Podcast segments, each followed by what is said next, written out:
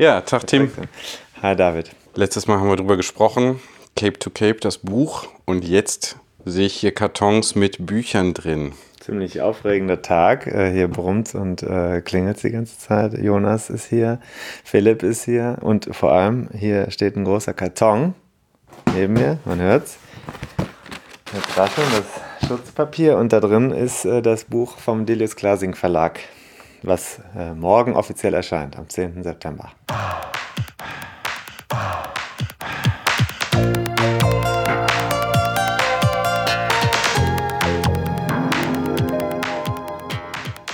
Was sind deine Eindrücke? Ist es wirklich so gut, wie du es digital schon gesehen hast? Total. Schönes Buch, schönes Format und beim Durchblättern äh, kommen mir ganz viele Erinnerungen hoch, obwohl ich gar nicht an der Strecke war. Aber wir waren ja damals sehr eng dabei und auch im Laufe der Zeit, der letzten äh, Monate, habe ich mit Jonas ja auch nochmal einiges Revue passieren lassen. Und es ist schön, das in den Händen zu halten. Ich bin auch ganz sicher, dass das ganz viele Leute haben wollen. Jonas, du bist auch hier vor Ort in Köln zu Besuch auf Vortragsreisen. Wie ist es für dich, jetzt das Buch in Händen zu halten nach dem Abenteuer?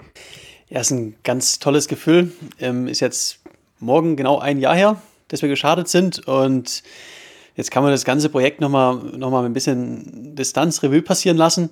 War natürlich insbesondere in Afrika auch und auch Russland extrem hart, aber ähm, die harten Momente sind immer die besten Erinnerungen. Und wenn man jetzt die Geschichte so in dem Buch nochmal durchgeht und dann, äh, dann sieht, ähm, oh, hier Nacht in der Gefängniszelle und ähm, all die anderen Dinge, dann äh, sind es tolle Erinnerungen und, und die kommen jetzt wieder hoch. Was sind so Highlights für dich persönlich in dem Buch, die da jetzt auch verewigt sind?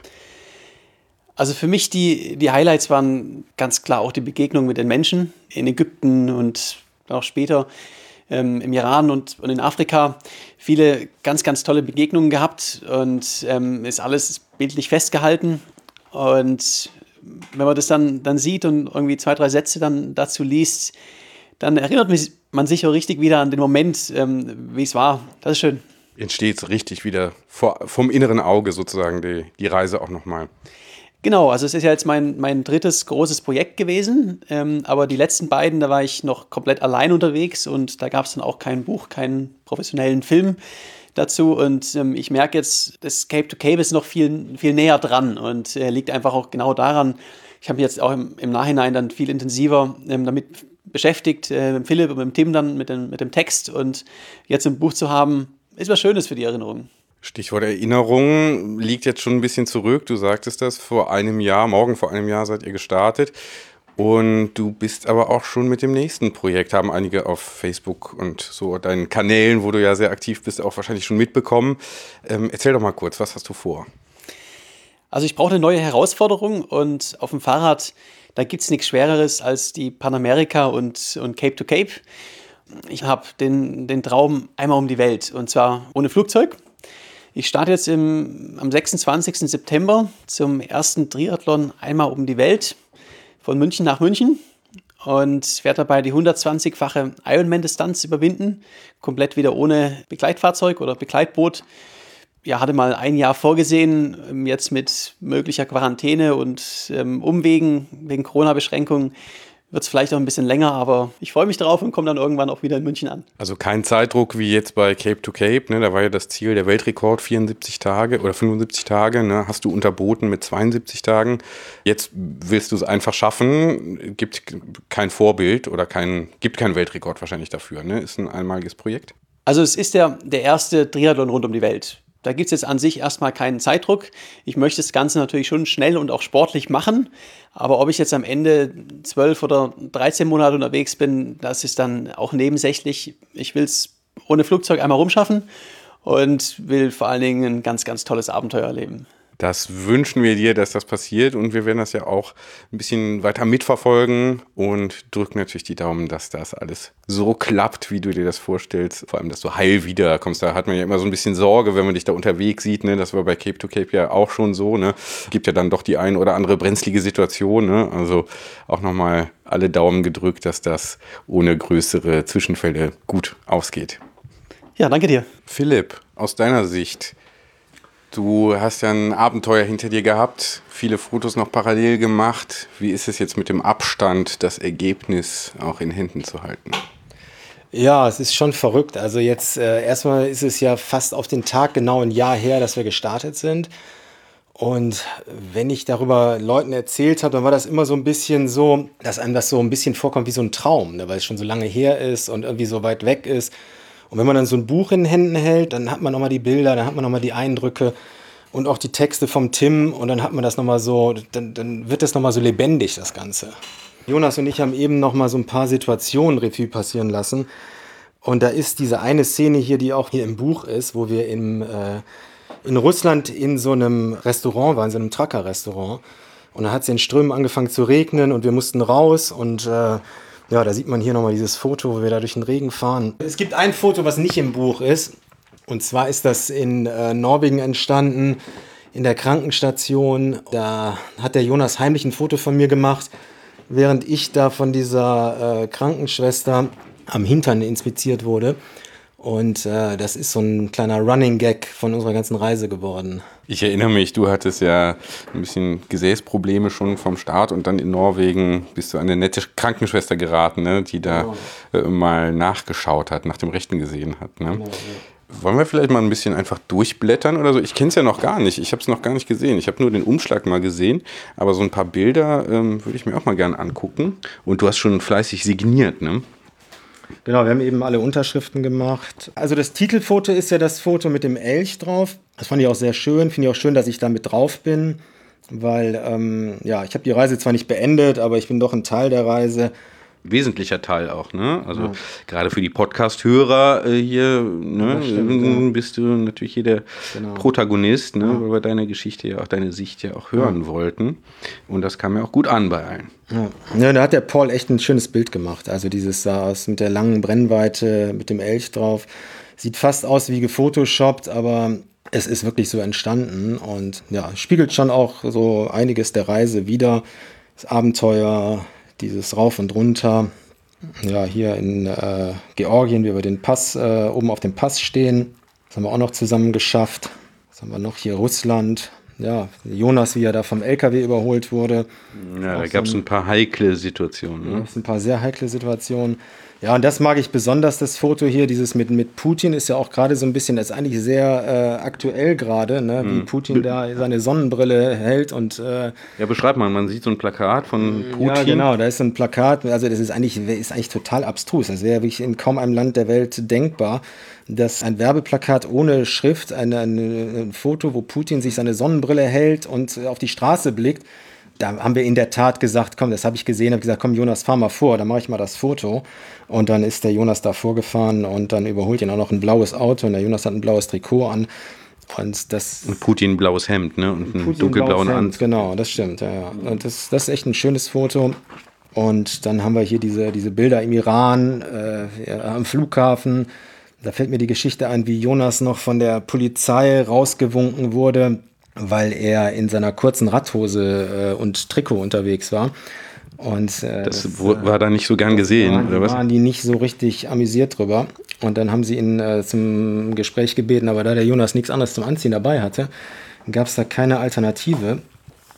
Und darunter ist das Bild, wo Jonas und ich, da haben wir so ein Selfie gemacht, wie wir da, das war auch einer der härtesten Tage, wo wir da gefühlte, was nicht, es waren auch, glaube ich, 40, 50 Kilometer über diese Gravelstraße gefahren sind, die komplett neu äh, asphaltiert werden sollte was auch in Europa undenkbar war, wäre, dass eine Straße, die gemacht wird, da würde immer eine Spur asphaltiert bleiben. Aber da war es einfach so, die haben auf 40 Kilometer einfach die Straße weggemacht und wir konnten dann da über so Querrillen fahren und äh, das war mit meinem aufgeschnittenen Hintern war das nicht so lustig. Ja, da kommen schon viele Erinnerungen hier hoch, wie wir da an der Polizeistation in Ägypten aufgehalten werden und warten und uns dann da diese Turbane gemacht haben. Und nachts dann in den Moscheen geschlafen haben, nicht wussten, wo wir übernachten sollen und dann hier von dem Bürgermeister eingeladen wurden. Das war auch, das war auch ein wirklich sehr äh, witziger Abend, wo uns dann dieser in der Moschee da, der Bürgermeister da sein Büro hatte und dann äh, einen kleinen Empfang mit uns gemacht hat. Na gut, kurz darauf äh, kommen dann die Bilder, an die ich mich besser nicht erinnern möchte.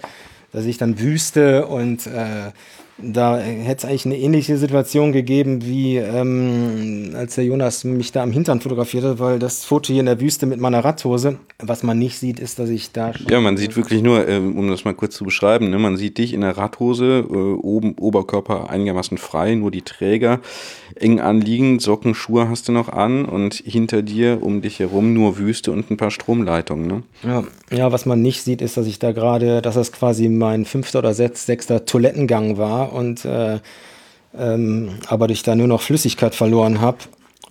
Und es ist das Foto auch zwar noch in Radmontur, aber dass ich kein Rad mehr äh, danach besteigen werde für eine ganze Weile. Ja, das ist eigentlich das letzte Foto, wo ich noch in Radmontur bin. Das nächste Foto, da sieht man dann Jonas alleine in der Wüste. Ich weiß gar nicht, Jonas, wer hat das fotografiert? Äh, aus der Entfernung, das hier? Ja. Okay. Er selbst, ja. Er selbst, selbst fotografiert, ja. Also man sieht nur eine, äh, ein Panorama einer Wüste mit einer Straße und da ist klein der Jonas drauf. Also es ist kein Selfie, es musste, hat er wahrscheinlich die Kamera irgendwo aufgestellt und aber das ist so typisch Jonas, ne? Also dass der dann in einer Situation, wo andere sich darum kümmern würden, dass sie nicht verdursten, ist der Jonas wirklich noch so drauf und guckt, dass er noch ein Foto macht. Ne? Da würde ja selbst ich als Fotograf käme in der Situation nicht auf die Idee, ein Foto zu machen, sondern ich würde einfach nur gucken, dass ich irgendwie wieder Richtung Quelle oder Wasser oder Zivilisation komme und der Jonas äh, guckt halt, dass er ein Foto macht. Ne? Genau wie er es dann hinkriegt, äh, nach 300 Kilometern Radfahren abends noch ein Video zu machen und äh, lächelnd äh, was zu erzählen. Da käme ich dann gar nicht mehr auf die Idee. Ja, der Rest des Buches ist dann Jonas, wie er sich durch, durch Afrika äh, kämpft. Ist halt für mich gemischt so, weil ich natürlich gern dabei gewesen wäre. Aber ich habe es auch wirklich dem Jonas von Herzen gegönnt und ähm, bin ja dann auch am Ende wieder äh, in Südafrika dabei gewesen als Fotograf. Und dadurch gibt es dann auch sehr schöne Bilder wieder von Südafrika, wo wir dann mit dem Kamerateam unterwegs waren ganz lustig war wirklich dieses Schild äh, äh für Truckerfahrer am Straßenrand, wenn sie müde werden, äh, if tired, stop rest. Also wenn sie müde werden, halten sie bitte an. Und da mussten wir natürlich mit dem Jonas ein paar Fotos machen. Das war natürlich wie für uns gemacht. Und dann haben wir noch, gibt es noch schöne Landschaftsaufnahmen Südafrika, Bilder von Jonas, wie er wirklich langsam, äh, wie man ihm ansieht, was er hinter sich hat. Ja, dann haben wir das schöne Finale in, in Kapstadt. Ne? Und ja, grandios einen lächelnden Jonas am Ende und Jonas am Ende, genau, ja. dich hat man aber am Ende auch dann wieder lachen ja. gehört. Du hast beschrieben, das kommt dir im Nachgang auch vor wie so ein Traum.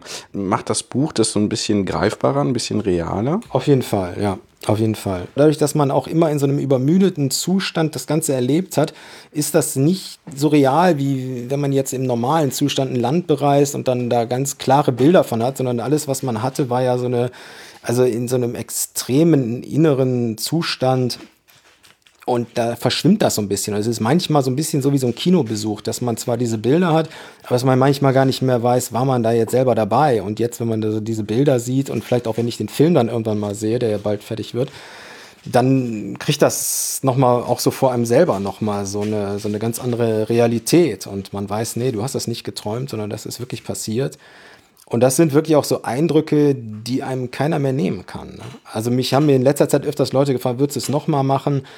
Und das ist schwierig zu beantworten, weil wenn man natürlich diese ganzen Strapazen und alles kennt, dann ist es eine schwierige Frage. Aber ich möchte diese Eindrücke auch nicht missen. Und letztendlich dafür macht man so Abenteuersachen für diese bleibenden Eindrücke, die andere halt nicht haben. Ne? Und das das ist schon toll. Also das, und das, das ist nicht das Schulterklopfen von anderen. Das habe ich ja gar nicht so sehr. Ich meine, der Jonas, der hält Vorträge, der steht da immer im Mittelpunkt. Ich habe das ja gar nicht so sehr. Aber vor mir selber muss ich sagen, ist das ein, ist das ein tolles Ding, dass man sagt, man hat das irgendwie mal gemacht. Ne? Und das, das bleibt für immer. Das bleibt für immer. Was bleibt, sind die Eindrücke, sagst du. Was bleibt, ist das Buch, das so ja auch eine Idee dieser Eindrücke vermittelt, auch für Leute wie mich zum Beispiel, die niemals auf die Idee kämen, auch nur ansatzweise mitzufahren. Ich finde schon. Äh, wir waren schon in Zündorf zusammen. wir waren schon in Zündorf zusammen, das hat dann auch gereicht. Das Buch gibt es jetzt der Podcast 18.000 Kilometer in 75 Tagen ist hiermit beendet, bleibt online, bleibt also auch dieser Eindruck. Wer das nochmal live nachempfinden äh, möchte, kann das tun. Ich sage danke, Philipp. Ja, ich habe zu danken. Also ich meine, äh, Tim und du, ihr habt die Hauptarbeit gehabt. Ich werde immer noch angesprochen, also auf diesem Podcast, ja, haben wir gehört, super und so. Ne? Ja, jetzt kommen wir zum endgültigen Ende. Und jetzt sind wir hier einmal alle zusammen. Das ist ja auch wirklich ganz schön. Und äh, ja, jetzt gucken wir, dass wir das, das Buch äh, noch gut an den Mann bringen. Ist ein schönes, schönes Ding geworden. Können wir echt alle stolz sein. Super. Jonas, an dich auch nochmal vielen Dank fürs Mitmachen. Du warst ja auch beteiligt am Podcast und jetzt haben wir eben schon gehört, die nächsten Abenteuer stehen schon an. Viel Glück dafür nochmal und bis dann alles Gute. Ja, danke dir. Tim, wir schließen machen den Rekorder aus und sagen Danke fürs Zuhören.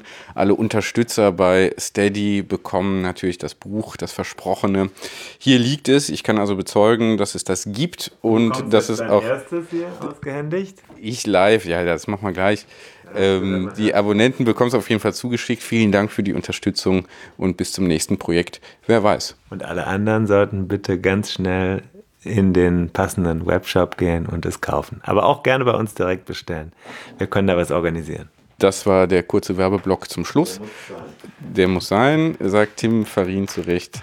Tim Farin hat das Buch geschrieben, zusammen mit Philipp Hümpendahl und Jonas Deichmann. Ich bin David Korsten, sage Danke und Tschüss.